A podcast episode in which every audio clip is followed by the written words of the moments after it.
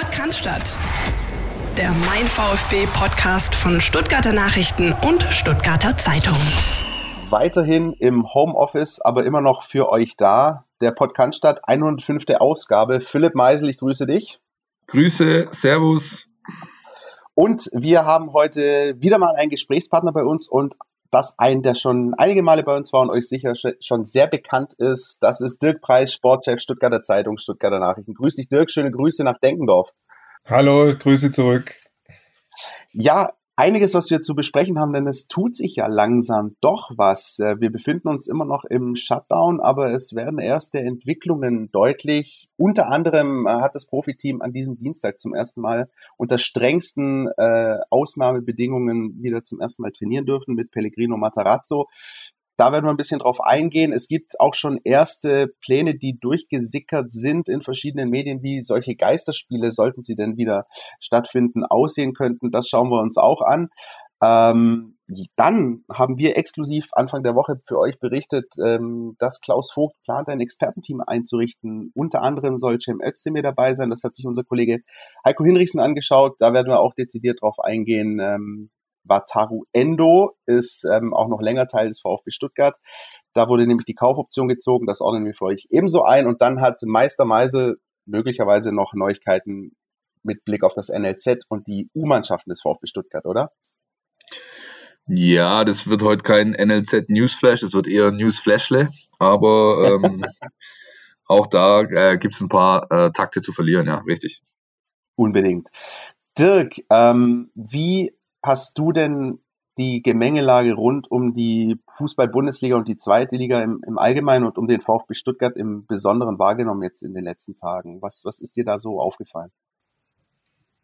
Ja, aufgefallen ist eben die große Diskussion, ähm, soll wieder trainiert werden, darf wieder trainiert werden, soll dann irgendwann auch wieder gespielt werden.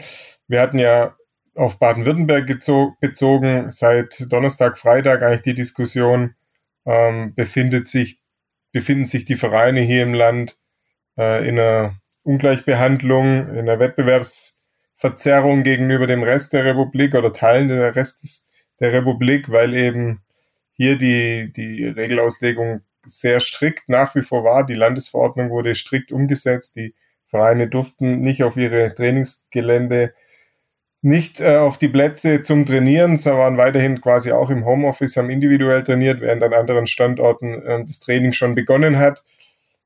Ob man das eine oder das andere gutheißen muss, das ist ja die große Diskussion im Moment. Äh, klar war, dass die Vereine hier versucht haben, eben da ein Gleichgewicht herzustellen, dass sie am Ende, wenn die Liga wieder kickt, eben dann nicht mit einem riesen Trainingsrückstand, was Fußballspezifisches angeht, äh, dann in die Spiele starten müssen. Und äh, das, diese Diskussion hat am Freitag Fahrt aufgenommen, werden dann exklusiv am Samstagabend noch die Information, dass diese Verordnung oder dass die Ausnahmeregelung der Verordnung für die Profisportler auf den Weg kommt, haben das Sonntagmorgens dann berichtet. Im Laufe des Sonntags kam dann die Ankündigung der Ausnahmeregelung von den entsprechenden Ministerien und das war im Prinzip so das große Thema der letzten Tage und jetzt ist es ja dann tatsächlich mit dem eingeschränkten Trainingsbetrieb auch losgegangen.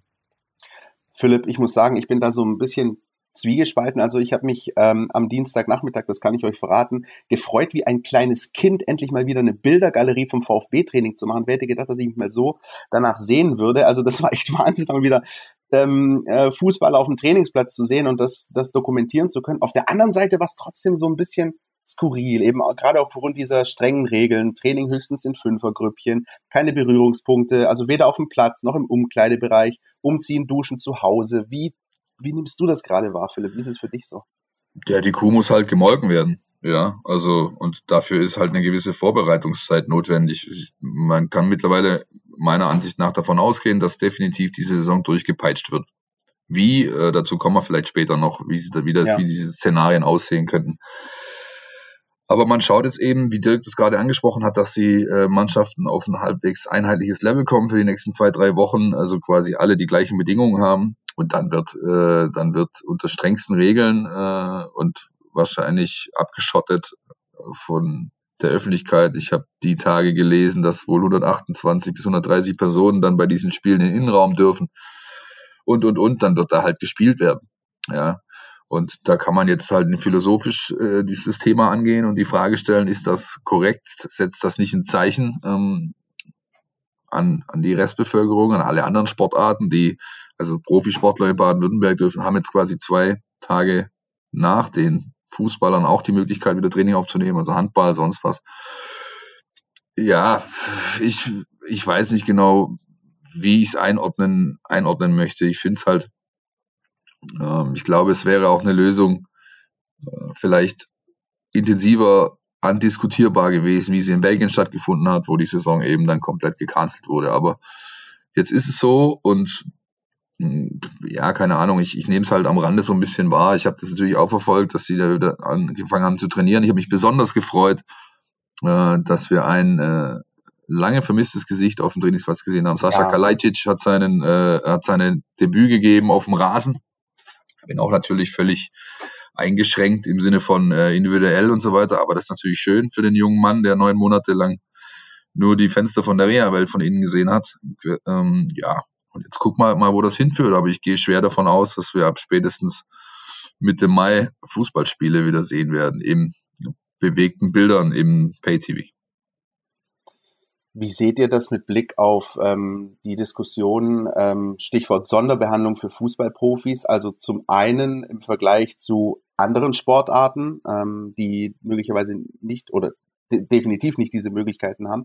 Und zum anderen auch so, was das, ich möchte mal sagen, das vielleicht moralisch-ethische angeht, also dass, dass es regelmäßig Tests gibt, während andere nicht immer an einen Test kommen oder selten. Ähm, wie, wie nehmt ihr diese Diskrepanz wahr mit Blick auf den Profifußball? Dirk, ist es dann doch wieder so, dass der, ja, dass der Profifußball eine, eine Welt für sich ist?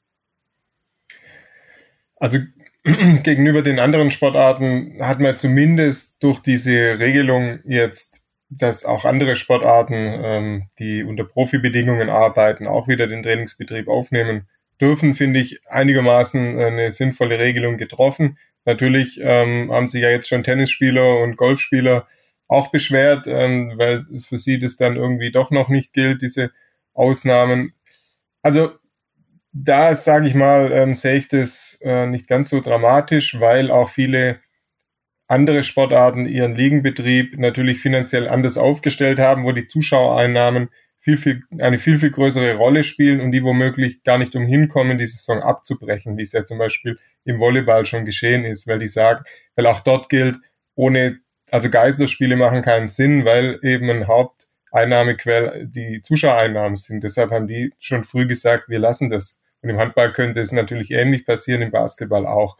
Deshalb ähm, sind da natürlich generell durch die Trainingsmöglichkeiten die, die Chance, ist die Chance da, wieder zu spielen, aber ich glaube, dass das ähm, nicht der Fall sein wird. Die andere Diskussion finde ich eigentlich die wichtigere. Ähm, Gibt es hier in Abgrenzung zum restlichen öffentlichen Leben eigentlich eine extreme Sondersituation und die, die Diskussion muss man einfach führen, weil der der Fußball sich ja erst kürzlich in Person von Christian Seifert auch immer wieder betont hat, wir nehmen uns nicht so wichtig, jetzt geht es um die Allgemeinheit und trotzdem wird eben jetzt doch alles getan, um diese Saison zu spielen, um wieder trainieren zu dürfen. Man hat viel von Solidarität geredet. Die Vereine konnten sich aber nicht darauf einigen, zu einem gleichen Zeitpunkt wieder anzufangen zu trainieren. Also jeder Club, wo Möglichkeiten sah, hat die Möglichkeiten dann ausgenutzt oder fast alle haben sie ausgenutzt, wenn sie da waren, egal ob an anderen Standorten schon trainiert werden durfte oder nicht. Also da kommst du auch ganz schnell zur Frage, wird sich irgendwann irgendwas grundsätzlich ändern? Ich finde, im Kleinen sieht man jetzt schon wieder, jeder nutzt den kleinen Vorteil oder die, die kleinen Möglichkeiten, die sich ihm in seinem Terrain bieten, ähm, sofort wieder aus. Ähm, deshalb stelle ich schon die Frage, äh, muss es sein, dass der Fußball jetzt wieder loslegt, während der Friseur, der Einzelhändler und so weiter eben, die auch beruflich ähm, in ihrem Friseursalon stehen, so wie der Profifußballer beruflich auf dem Fußballplatz steht, ähm, die eben nicht arbeiten dürfen, weil es da natürlich noch andere Probleme gibt, in der Kontaktbeschränkung schwierig ist. Auf zwei Meter Abstand kann ich natürlich keine Haare schneiden, aber ähm, es ist schon eine Diskussion, die, die man weiterführen muss, finde ich, um auch dem Fußball klarzumachen, äh, selbst wenn es die Sonderregelungen gibt, ihr seid nicht von der anderen Welt. Ja, und genau das äh, passiert halt, finde ich, zu wenig. Ja, auch das meine, wenn, wenn man Seifert gehört hat ja, und dann die Aussagen danach, ich nehme mal beispielsweise äh, Martin Kind von Hannover 96, der dann die aktuelle Situation mit der äh, äh, der Weltmeisterschaft 54, also nach dem Krieg äh, quasi vergleicht, dass da ja was Tolles entstehen könnte, wenn der Fußball den Menschen wieder irgendwie Abwechslung bringt. Das ist so Bullshit, ey. Tut mir leid, da kann ich echt nichts mit anfangen. Ähm, die nehmen sich viel zu wichtig und das äh, ändert auch die momentane äh, Situation durch dieses, äh, durch dieses Virus nicht. Und ich wage schwer zu bezweifeln, dass sich daran irgendetwas ändert. Und ähm, umso wichtiger ist es natürlich, dass man ihnen immer wieder den den Spiegel vorhält und ihnen genau da in diese, in, die, in diese Wunden halt den Finger legt, weil ja, ganz darf man natürlich die Hoffnung auch nicht aufgeben, dass sich vielleicht irgendwann mal äh, ein bisschen was ändert in diesem ganzen Business.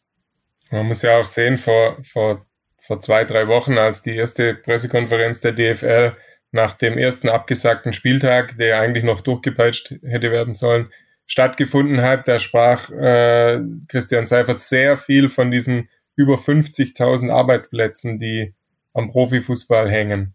Ja, das gilt natürlich an sich langfristig gesehen weiterhin, ähm, weil eben ganz viele von diesem Spielbetrieb abhängig sind. Nur wenn ich jetzt das auf kurzfristig anschaue, wenn Geisterspiele stattfinden, dann sind eben nicht 50.000 beschäftigt, ja, weil eben kein Caterer in der Arena seine Würstchen verkauft, kein Bäcker seine Brötchen liefert, kein Ordnungsdienst in der Masse äh, beschäftigt werden muss. Also da ist natürlich diese Nahrungskette äh, deutlich geringer, die an so einem Fußball-Bundesliga-Betrieb geht. Und da geht es natürlich zunächst mal um die Vereine und dass die ihre Einnahmen sichern. Das natürlich, gebe ich zu, sichert womöglich langfristig durch den Fortbestand dann dieser Vereine auch wieder entsprechende Arbeitsverhältnisse. Aber jetzt kurzfristig geht es natürlich nicht um den Caterer oder den Bäcker, der seine Brötchen liefern kann und damit wieder finanziell äh, besser dasteht, sondern jetzt oder Arbeitsplätze sichern kann. Jetzt geht es einzig und allein, äh, dass die Zahlungen an die Vereine fließen und die ihren eigenen Betrieb mit ihren eigenen laufenden Kosten eben so gut es geht aufrechterhalten. Und das offenbart meiner Ansicht nach ein weiteres großes Problem äh, in dieser gesamten Branche. Wie kann es sein, dass so ein Milliarden-Business in, in den einzelnen Standorten so dermaßen auf Kante genäht ist? Was haben die denn die letzten Jahre gemacht? Wurden keine Rücklagen gebildet, hat man sich nicht mit so einer Situation auseinandergesetzt. Wie erkläre ich das dem kleinen Bäcker, äh, Konditoreibetrieb, sonst was, die die gleiche Situation jetzt haben, keine Einnahmen mehr haben, die aber gucken müssen, wo sie irgendwie bleiben und versuchen zu überleben. Also das ist, ich finde das wirklich sehr, sehr schwierig, ähm, weil es einfach aufzeigt, wie, wie, wie, wie diese, wie, wie, oder nicht, nicht wie diese, also nicht wie alle, aber wie, wie an den meisten Standorten, dass da einfach, dass es komplett auf Kante genäht ist. Also das hat mich, hat mich auch erschreckt ähm, im, ersten, im ersten Moment, wo gleich die Exist nach einer, einem ausgefallenen Spieltag wurde ja sofort ja. die Existenzfrage genau, gestellt. Genau. Das hat mich auch total erschreckt. Ich habe dann aber ähm, zwei, drei Tage später äh, habe ich mit Uli Ruf telefoniert, dem früheren Finanzchef des VfB Stuttgart. Ja. Und dann haben wir auch darüber, habe ich zu ihm gesagt, wie kann es denn sein, dass hier keine Rücklagen bildet, dass das alles äh, schon so ins Wanken kommt jetzt im kleinsten Anflug damals noch der Krise. Äh, dann hat er natürlich auch gelächelt und gesagt, dass unter anderem wir Medien, aber natürlich auch große Teile der Öffentlichkeit zum Beispiel ihn ihm oder ihm immer wieder vorgeworfen haben, warum er denn das Geld so zusammenhält und nicht noch mehr ins Risiko geht, noch mehr in den sportlichen Bereich investiert. Also es ist natürlich ein Stück weit muss man, glaube ich, aufpassen, das zu verteufeln. Wenn, dann müsste es über über eine Regelung, nochmal wahrscheinlich ein Passus im Lizenzierungsverfahren über Thema Rücklagen, dass da eben eingezahlt wird, dass es für alle gleich äh, notwendig ist, dass es eine Verpflichtung ist, entsprechende Rücklagen dann noch zu bilden, weil ansonsten wird natürlich auch von außen immer an die äh, Vereine die Forderung herangetragen, stärkt nochmal euren äh, sportlichen Bereich, ja, holt noch bessere Spieler, holt noch den einen dazu. Und da ist es natürlich, muss man aufpassen, dass man nicht ähm, jetzt Forderungen erhebt, wo man vor ein paar Jahren vielleicht genau das Gegenteil auch gefordert hat. Ich denke, dass wir alle ähm, auch unsere Schlüsse daraus ziehen werden, also sowohl die Verantwortlichen als auch wir Berichterstatter. Ähm, ich finde die ganze Diskussion ähm, auch insofern, ähm, sage ich mal, möglicherweise problematisch, weil wir, wir denken jetzt darüber nach, ähm, dann möglicherweise im Mai mit Geisterspielen wieder zu starten. Ähm, und haben jetzt gerade mal so ein bisschen beleuchtet, wie das ähm, die Vereine sehen, wie das die DFL sieht. Aber jetzt mal äh, zurückgeschoben und sozusagen mal aus der Perspektive des Nutzers, des Rezipienten, des Fans gesehen. Da haben sich auch schon Virologen gemeldet, die gesagt haben, also sie wissen auch nicht, ob das so sinnvoll ist, Geisterspiele ähm, wieder, wieder stattfinden zu lassen, denn natürlich werden die Stadien leer bleiben. Aber dieses Erlebnis Fußball ist ja auch für den Fan etwas, das er am liebsten in der Gemeinschaft erlebt. Und jetzt kann mir doch keiner sagen, dass wenn solche Geisterspiele stattfinden, allerhöchstens man zu zwei zusammensitzt vor dem Fernseher und, und irgendwie sich das Sky-Abo oder das Sky-Ticket holt. Ähm, auch das ist ja Bild, Bildgefahren, wenn die Menschen nicht vernünftig sind, sondern sich zu Gruppen, zu vier, zu fünf, zu sechs zusammenrotten. Allein das ist ja auch schon wieder ein, ein neues ja, Gefahrenpotenzial, das da irgendwie hervorgerufen wird. Denn, denn man möchte ja die Spiele auch sehen. Und darum geht's ja, denn die Geisterspiele sollen stattfinden, damit sie auf Sky übertragen werden und auf The Zone, damit die TV-Gelder fließen. Ne? Ja, es geht um das gesamte Zeichen, einfach, dass du sendest. Ja? Und das, äh, das heißt halt, äh, oder das, das drückt aus, dieses das, äh, Business Fußball steht über gesamtgesellschaftlichen Interessen. Meiner Ansicht nach. Und das ist halt fatal. Ja? Also das ähm, ja, hat auf Dauer äh, wird das einfach Dinge nach sich ziehen. Du hast einen Teil gerade genannt. Es gibt auch noch, an, es gibt auch noch andere äh, Szenarien, Christian. Die, die sind einfach nicht gut. Und äh, wie wir alle wissen, wir stehen am Anfang einer Pandemie oder äh, Entwicklung. Die wird sich halt noch über Monate ziehen.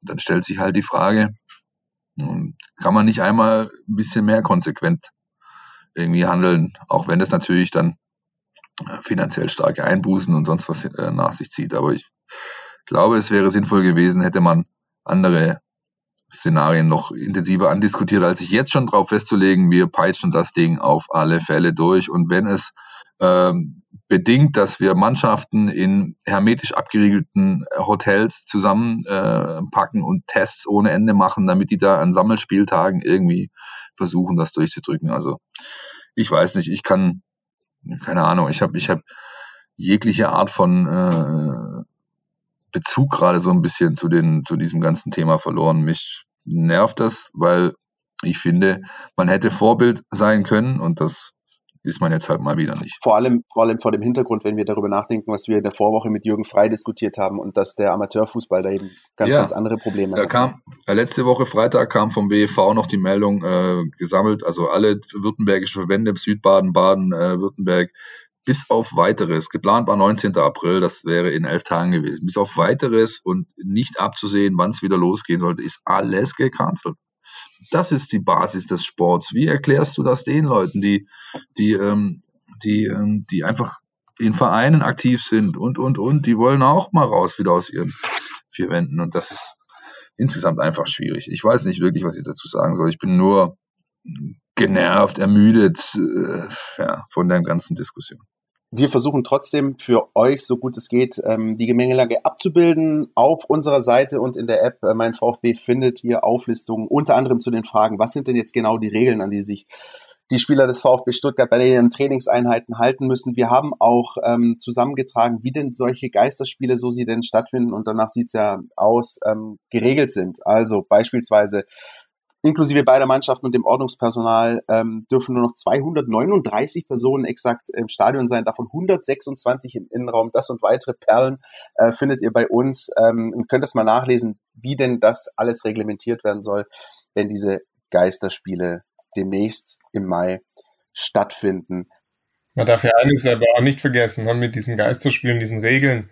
Äh, du musst ja einen Teil der Regeln schon mal zwei, drei Wochen vorher eigentlich einsetzen, weil Definitiv. Ähm, die können ja nicht ähm, bis am Abend vor dem ersten Spiel sich auf 10 Meter Entfernung die Bälle zuschieben und dann sollen sie in, die, in den Zweikampf, äh, in den Zweikampf gehen gegen den äh, Gegner im Spielbetrieb. Also diese ganzen Themen, die jetzt diskutiert werden, muss eine ganze Mannschaft über einen bestimmten Zeitraum in, sozusagen in künstliche Quarantäne oder ähm, wie geht man dann damit um, wenn mal einer sich doch ansteckt. Also das musst du ja alles schon, das hast du ja nicht nur die sechs bis acht Wochen, wenn du die Saison dann spielbetriebstechnisch durchpeitschen möchtest, sondern das hast du ja schon im Prinzip zwei, drei Wochen vorher, weil dieses Training, was jetzt geboten ist, das kannst du zwei, drei Wochen machen oder sagen wir zwei Wochen. Wenn du dann aber mit dem Mal spielen willst, brauchst du einen Vorlauf von ein, zwei Wochen, wo wieder richtig trainiert wird. Und dann, dann verlängert sich dieser Zeitraum mit immer wieder Tests oder äh, alle an einem Ort und so weiter und so fort. Das verlängert sich ja nochmal eigentlich um einen gewissen Zeitraum.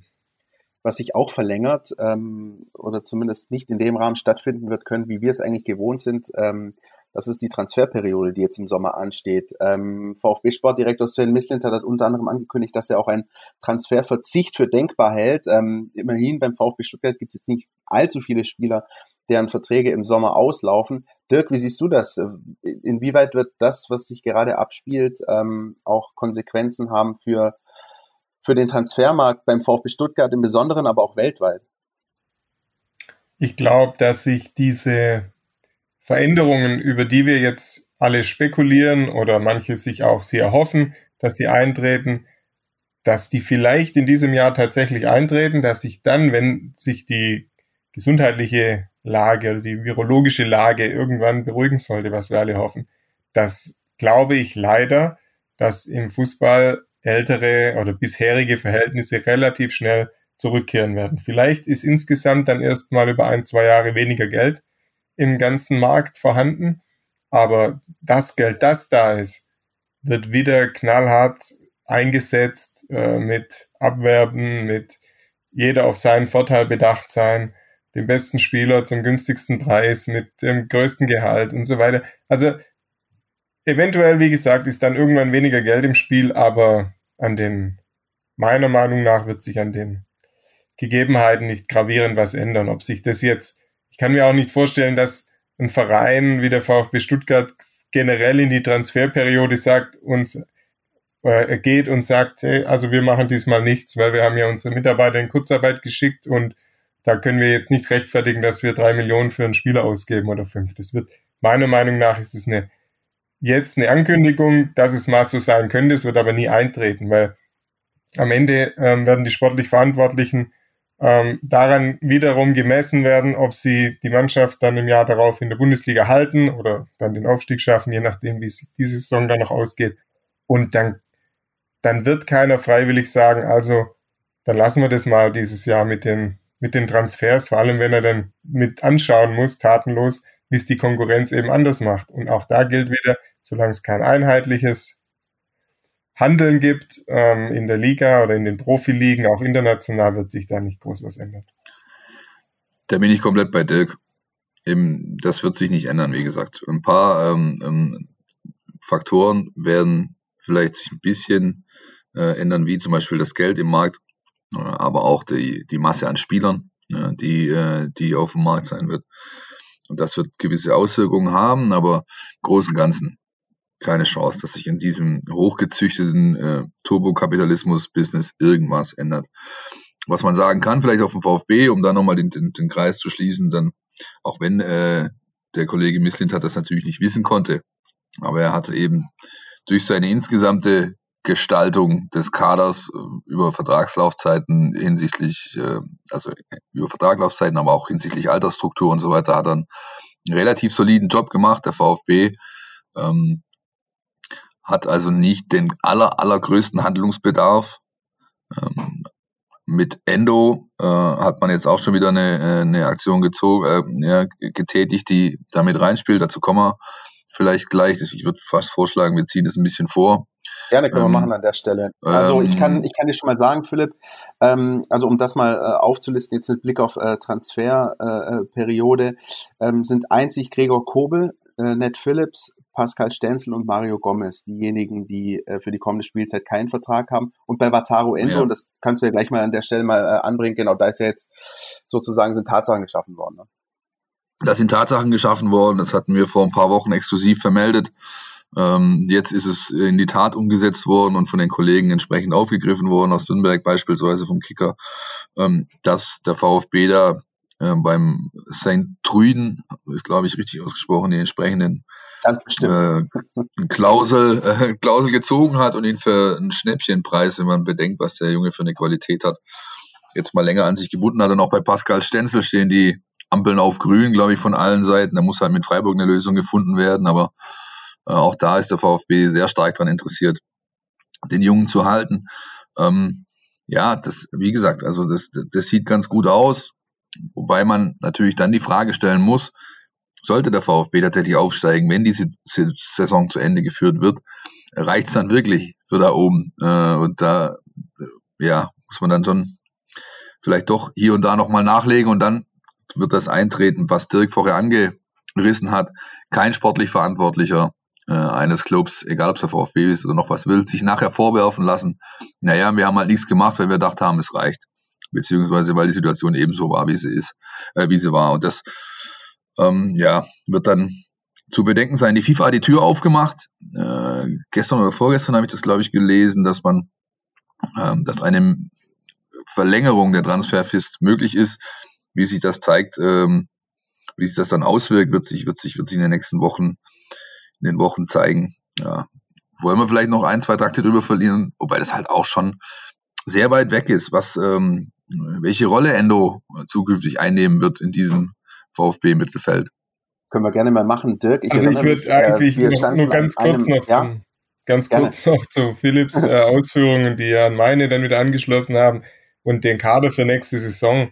Also wenn auch mit dieser Festverpflichtung jetzt von Wataru Endo, wenn, wenn der VfB in der Bundesliga konkurrenzfähig sein möchte, bin ich davon überzeugt, dass es dann damit nicht getan sein wird, diesen Transfer jetzt fix gemacht zu haben. Und ich glaube, äh, wenn der VfB vorhätte, mit diesem Kader nächstes Jahr in die Bundesliga zu gehen, nur mit diesem jetzt vorhandenen Personal minus die noch Wackelkandidaten, dann bräuchte man nicht nur äh, in St. Druiden einen Wataru Endo, sondern dann wäre es gut, er findet noch einen Druiden, der einen, einen Zaubertrank oh, ja, weil ähm, das reicht nicht meiner Meinung nach. Also wir haben ja. alle die bisherige Zweitligasaison gesehen. Da sind viele junge, verheißungsvolle Spieler, die aber noch lange, lange nicht diesen Schritt getan haben, den es dann auf Bundesliga-Niveau jede Woche oder alle drei Tage braucht. Deshalb halte ich das für unabdingbar, ja, dass da noch was gemacht ja, genau, das ist nämlich der Punkt. Ähm, darüber haben Philipp und ich uns auch, ich weiß nicht, vor zwei, drei Wochen oder so in einer unserer ersten Homeoffice-Folgen unterhalten.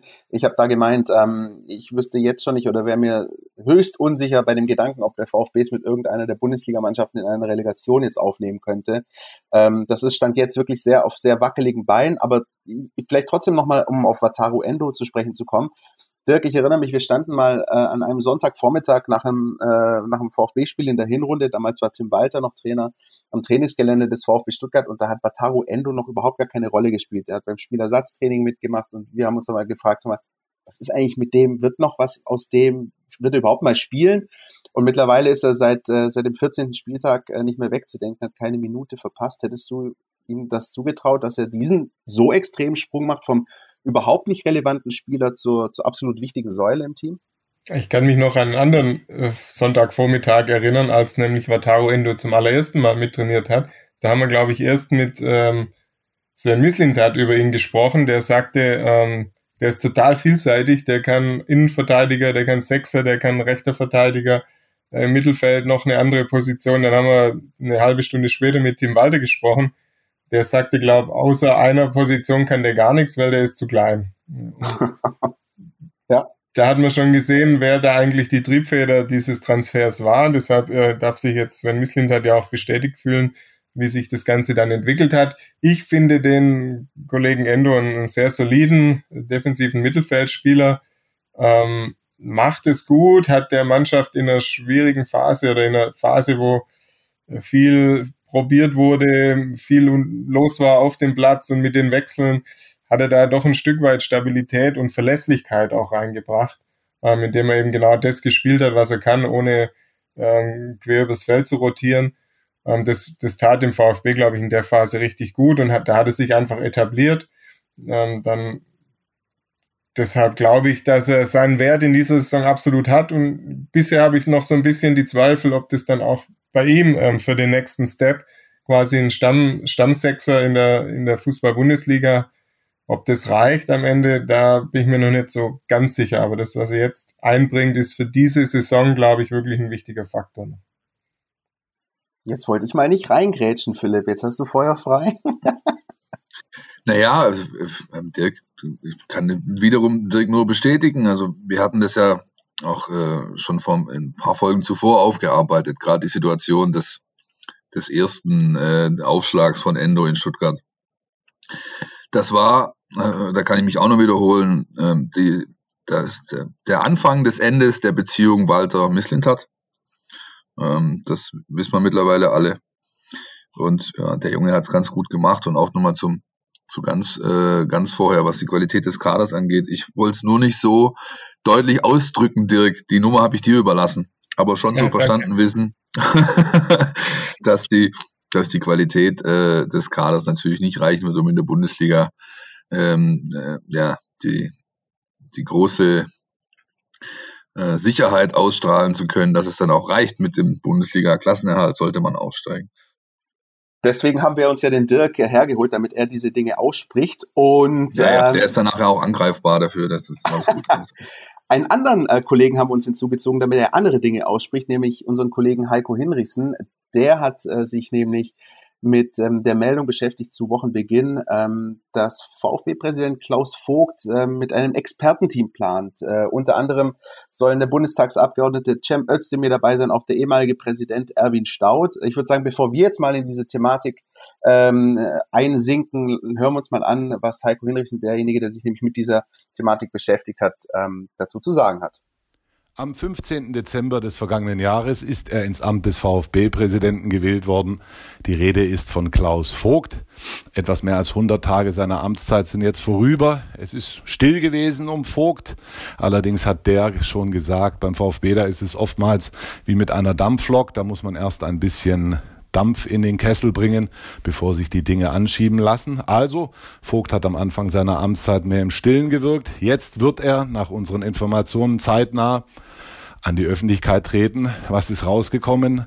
Vogt möchte einen Rat der Experten, so der Name, intronisieren. Er möchte also Persönlichkeiten aus Politik, Wirtschaft und Fußball enger an den VfB binden, die mit ihrem Netzwerk dem VfB helfen sollen, auch bei der Suche nach einem möglichen zweiten Investor. Wer sind die Leute? Da sind zwei Bundestagsabgeordnete ganz unterschiedlicher Couleur dabei.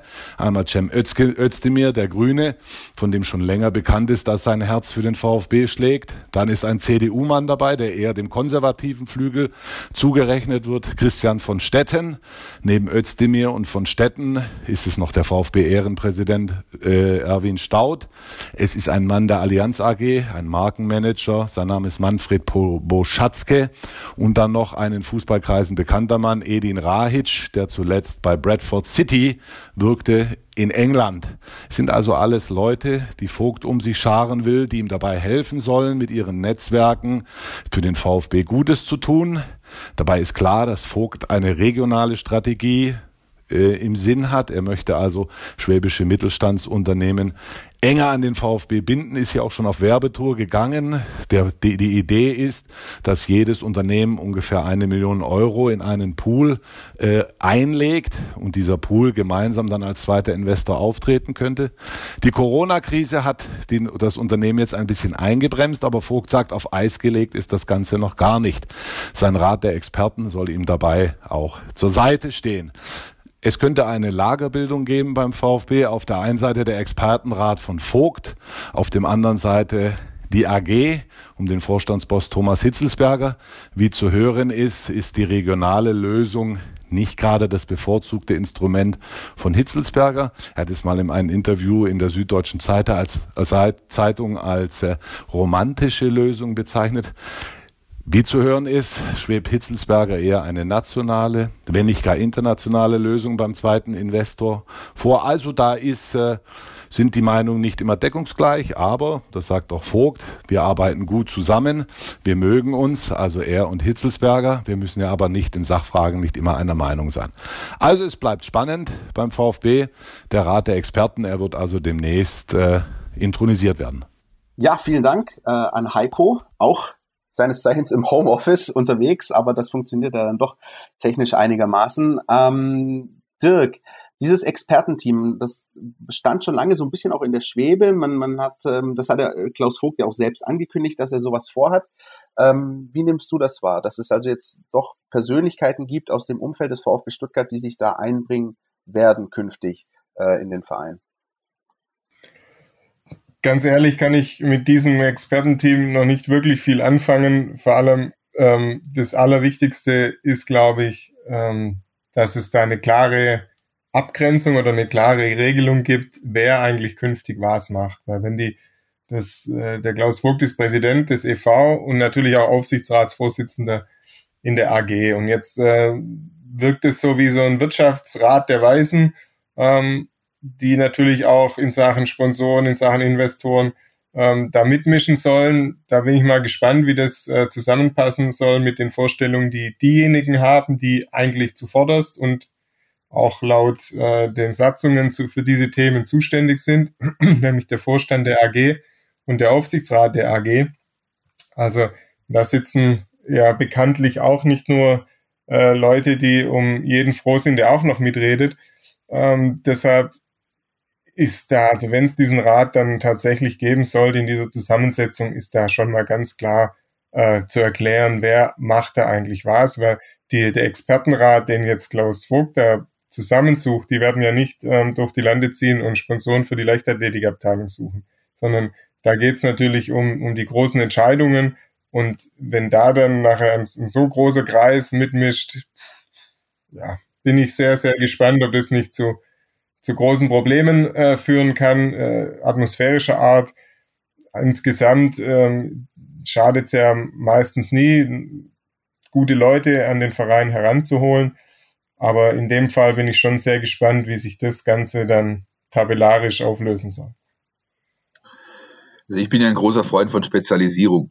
Ja, ähm, wenn es tatsächlich um den Sport geht, da ähm, kann ich sehr gerne und leidenschaftlich darüber diskutieren, warum der Fußball aktuell immer noch die Arroganz besitzt, sich nicht bei anderen Sportarten was abzuschauen, um sich in gewissen Teilbereichen des Spiels zu spezialisieren. Einwürfe, Freistöße, äh, Ernährung und, und, und. Aber was die, sag ich mal, das Organigramm des VfB Stuttgart angeht, äh, mit diesem neuen äh, Expertengremium, dann soll mir das mal bitte einer aufmalen, der das schafft auf einer DIN A4-Seite. Da brauchst du ja mittlerweile einen ganzen Leitsordner fast. Und ähm, ich bin sehr, sehr gespannt, weil es natürlich grundsätzlich, wie gesagt, ich sehe es schon grundsätzlich äh, ein Stück weit positiv, weil Experten, äh, die alle gemeinsam mit ihrer Expertise einer Sache dienen wollen, sind per se erstmal nicht schlecht. Aber in diesem Konstrukt äh, Fußball, AG, Verein, VfB Stuttgart, ähm, hat es sich über die letzten Jahre, Jahrzehnte, glaube ich, immer äh, dann nicht unbedingt äh, total positiv ausgewirkt, wenn zu viele Köche in diesem Brei mit rumrühren konnten. Und ähm, das könnte nun wieder Thema werden und dann kommen ganz schnell persönliche Eitelkeiten ins Spiel. Wer hat wo welche Entscheidungshoheit und, und, und. Dirk hat es gerade angerissen. Insofern bleibe ich da, um meinen Monolog jetzt zu schließen, auch eher bei Dirk. Ich sehe es schon eher skeptisch bis sehr vorsichtig. Ja. Also wenn, wenn man weiß, was der Thomas Hitzensberger mal im Interview bei uns gesagt hat, ähm, wie er sich das vorstellt, wer die Entscheidungen eigentlich trifft künftig in der Ausrichtung der VfB Stuttgart AG, äh, und da hat er ein, ein sehr kleines Team benannt, ähm, weil er gesagt hat, es müssen eigentlich diese Entscheidungen auf kurzem Wege, mit, natürlich mit größtmöglicher Kompetenz, aber auch auf kurzem Wege in einer kleinen Gruppe getroffen werden und eben nicht, dass noch der vierte, fünfte, sechste, siebte seinen Senf dazu gibt, weil dann verwässert eben vieles. Ähm, die, die es dann, der kleine Gruppe, die es entscheidet, muss dafür gerade stehen, das ist logisch. Und die muss sich natürlich auch Expertenrat holen, aber wenn die müssen es die entscheiden. Also es kann nicht jetzt Grundlage jeder Entscheidung sein, dass dann der Rat und der Rat und jetzt müssen wir den noch anrufen, weil der gehört auch zum Rat. Und wenn wir das, wenn das der Fall sein wird, ja, dann, dann gute Nacht, weil dann wird jede Entscheidung drei Wochen sich hinziehen und im, im Fußballgeschäft geht es manchmal wirklich rasend schnell und die Entscheidungen müssen sitzen und dann auch schnell getroffen werden. Deshalb bin ich mal gespannt. Und das Zweite, was mir da dazu einfällt, das ist aber dann vielleicht ein Stück weit böswillig, aber ich habe ich habe diesen Wahlkampf äh, Riedmüller-Vogt äh, beobachtet und am Anfang hieß es ja, da sind zwei Einzelpersonen am Start, die, die gar kein ähm, Netz, also gar keine große Unterstützer, also schon Unterstützer, aber jetzt kein Expertenteam oder so, kein Wahlkampfteam hinter sich haben. Das hat sich dann natürlich teilweise auch ein bisschen relativiert. Und wenn ich jetzt mal schaue, wer da so in Ehrenämter oder auch Ämter gehievt worden ist oder werden soll, dann erkenne ich da natürlich auch wieder eine Gruppe, die im Wahlkampf des Herrn Vogt auch schon eine Rolle gespielt hat. Das ist richtig, ja. Und am Ende hat wieder Guido Buchwald alles aus der Zeitung erfahren. Ja? So ne, die Absprachen. Erscheinen Mails in, in Redaktionspostfächern. Ja, ja. äh, nein, aber es ist natürlich, es ist natürlich ähm, die Frage, über die wir natürlich auch schon oft diskutiert haben, der VfB Stuttgart als Traditionsverein, der entsprechend eine große, ruhmreiche Vergangenheit hat. Zum einen mit vielen verdienten ehemaligen Spielern, zum anderen aber auch mit vielen prominenten Persö Persönlichkeiten in der Öffentlichkeit, die ähm, mit dem Herz beim VfB Stuttgart sind. Ähm, und, und genau das, was Dirk angesprochen hat, also dass, dass das ja auch das Bestreben war, das eher zu reduzieren. Ähm, ich will jetzt auch nicht wieder dieses Bild von Köchen und Brei nehmen, obwohl es mir sehr gut gefallen hat, Philipp. Aber ähm, Immer gerne, war, ja, sehr, sehr gerne. Also mich, habe mich wirklich erfreut. Aber es ist natürlich die Gefahr, die besteht, dass du jetzt dieses diese, diese, diese Büchse der Pandora wieder öffnest ein Stück weit und, und du jedes Mal jemanden hast, der irgendwie einen Nebensatz beigibt. Wenn das alles, das ist die Hoffnung, die ich habe bei, äh, bei aller Kritik, aber die Hoffnung, die ich habe, ist, wenn das alles hinter den Kulissen einigermaßen gesittet abläuft, wenn ganz klar benannt ist, wer gibt Ratschläge, wer entscheidet, dann könnte das auf fruchtbaren Boden stoßen. Äh, nur ähm, mir als jemand, der sich jetzt schon lange Jahre mit dem VfB Stuttgart beschäftigt, fehlt ein bisschen der Glaube daran. Ich lasse mich aber gerne eines Besseren belehren. Aber das Problem ist doch, wir diskutieren und beim VfB wird immer diskutiert, ob das das Schlimmste ist, wenn in der Öffentlichkeit irgendjemand mal was sagt. Es geht doch viel mehr darum, das ist doch nicht das alles Entscheidende. Ob ja. jetzt mal ein Aufsichtsrat ein Statement abgibt oder nicht. Es geht doch viel mehr darum, ist das Statement dann äh, mit den anderen besprochen. Und dann darf doch auch mal ein Aufsichtsrat ein kluges Statement abgeben im Sinne des Vereins nach außen hin. Ja, da muss man doch nicht die Schotten dicht machen. Es ist vielmehr ist es doch wichtig, was passiert da intern? Sind die sich einig?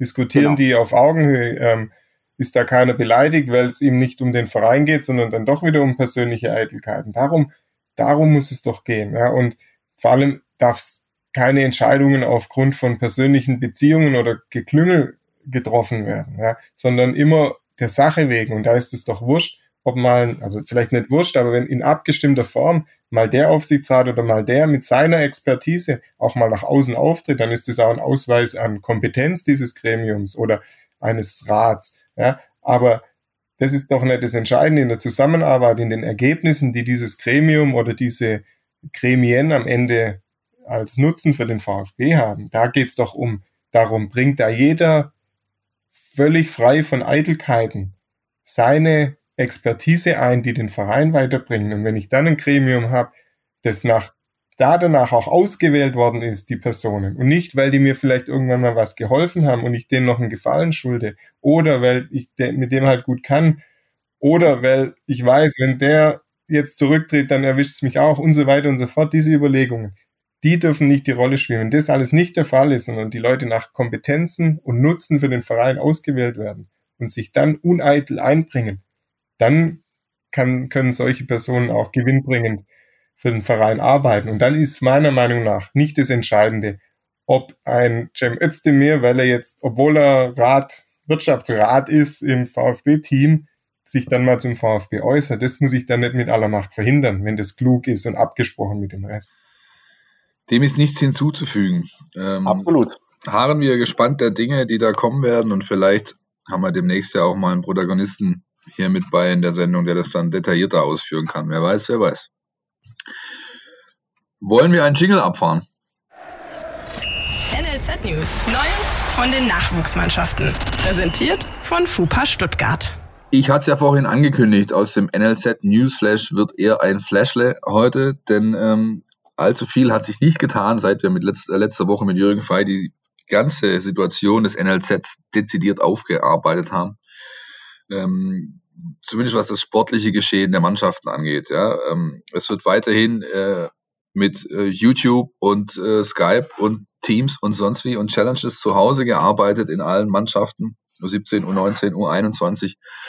Wobei bei der U21 sich vielleicht abzeichnet, dass sich auch da was ändern könnte in der täglichen Arbeit, sprich Rückkehr in Kleingruppen auf den Platz, denn ähm, die arbeiten ja schließlich unter Profibedingungen und das könnte also ähm, demnächst der Fall sein. Andererseits hat man dann sofort wieder die Konkurrenten aus der Liga, der Oberliga, die eine Amateurliga ist, die den Finger mahnend heben werden, von wegen, wieso dürfen die, was wir nicht dürfen.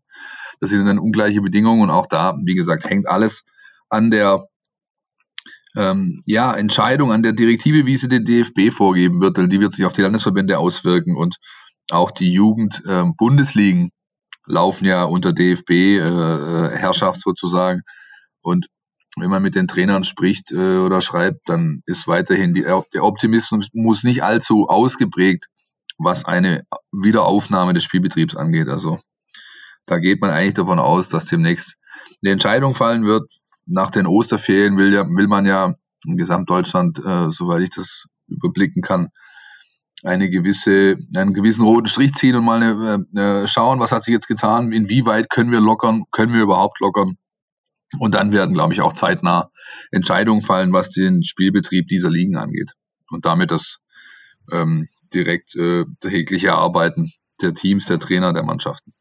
Meine leichte, leichte Ungleichbehandlung hast du ja jetzt schon drin, weil ähm, viele Spieler des VfB Profikaders ja regelmäßig eingesetzt worden sind in der Oberligamannschaft. Und die, die sind Mitglied des Profikaders, dürfen jetzt trainieren. Wenn die dann irgendwann die Oberliga doch wieder spielen sollte und die laufen auf, haben die natürlich ein anderes, einen anderen Trainings-Background der letzten Wochen als ein Oberligaspieler, der vielleicht erst in zwei, drei Wochen wieder, äh, wenn überhaupt, an den Ball treten darf. So ist es, genau so ist es. Und wie gesagt, es bleibt äh, abzuwarten. Die Tendenz geht weiterhin dahin, ähm, dass wohl irgendwann tatsächlich dann final abgebrochen wird.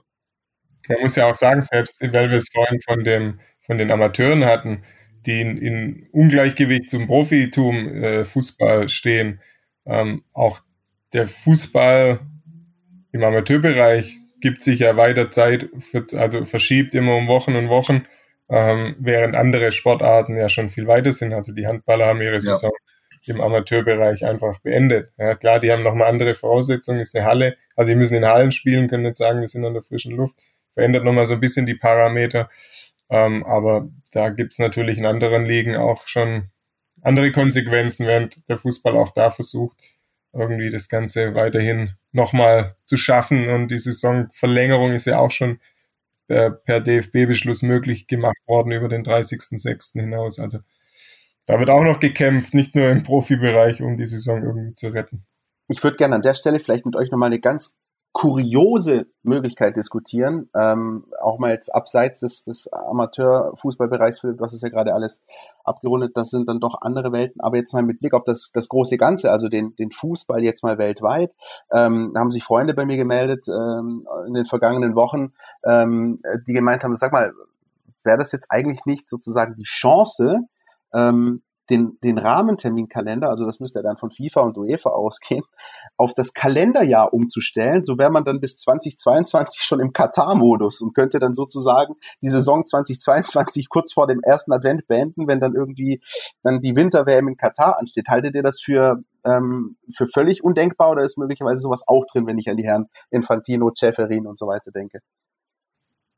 Also die WM in Katar ist ja eh schon ein Sündenfall des Fußballs und danach jetzt irgendwelche Pläne auf Jahre hinaus auszurichten, damit ich einmal dieses äh, vermaledeite Turnier im November oder wann es geplant ist spielen kann, hielt ich wirklich ja. für falsch. Ja. Ich glaube, da sind äh, sowohl Ceferin als auch äh, Infantino clever genug, um jegliche weitere Diskussion in dieser Richtung zu vermeiden. Was ich zumindest mitbekommen habe, ist, dass ja ähm, bei der UEFA geplant ist, äh, die Champions League, Euroleague noch weiter auszudehnen. Also da ist man wohl nicht exakt äh, in diese in diese Zeitrahmen gebunden. Das könnte man möglicherweise auch noch irgendwie im Spätsommer ausspielen. Also ich traue da irgendwie alles zu, aber ich bin dabei euch. Ich glaube, ähm, so weit wird es dann doch nicht kommen. Wir werden es erleben, Christian. Ähm, ja. Im Zweifel immer vom äh, schlechteren Szenario ausgehen. Als, ja, wenn man wenig erwartet, wenn man wenig erwartet äh, und nichts bekommt, dann kann man schon nicht enttäuscht werden.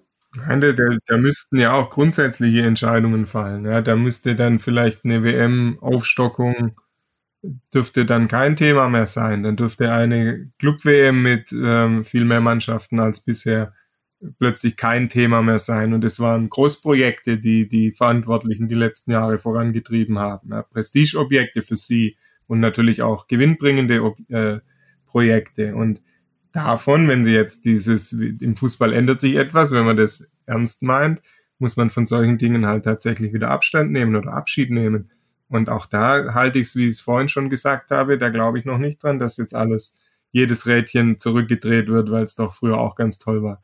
Ähm, also da bin ich mal sehr gespannt und bevor diese Dinge nicht stattfinden, dass man sagt, wir gehen da einen Schritt zurück und da und da vielleicht sogar zwei, dann brauche ich auch nicht drüber nachdenken, ob ich irgendeinen Terminkalender umgestalte oder sonst.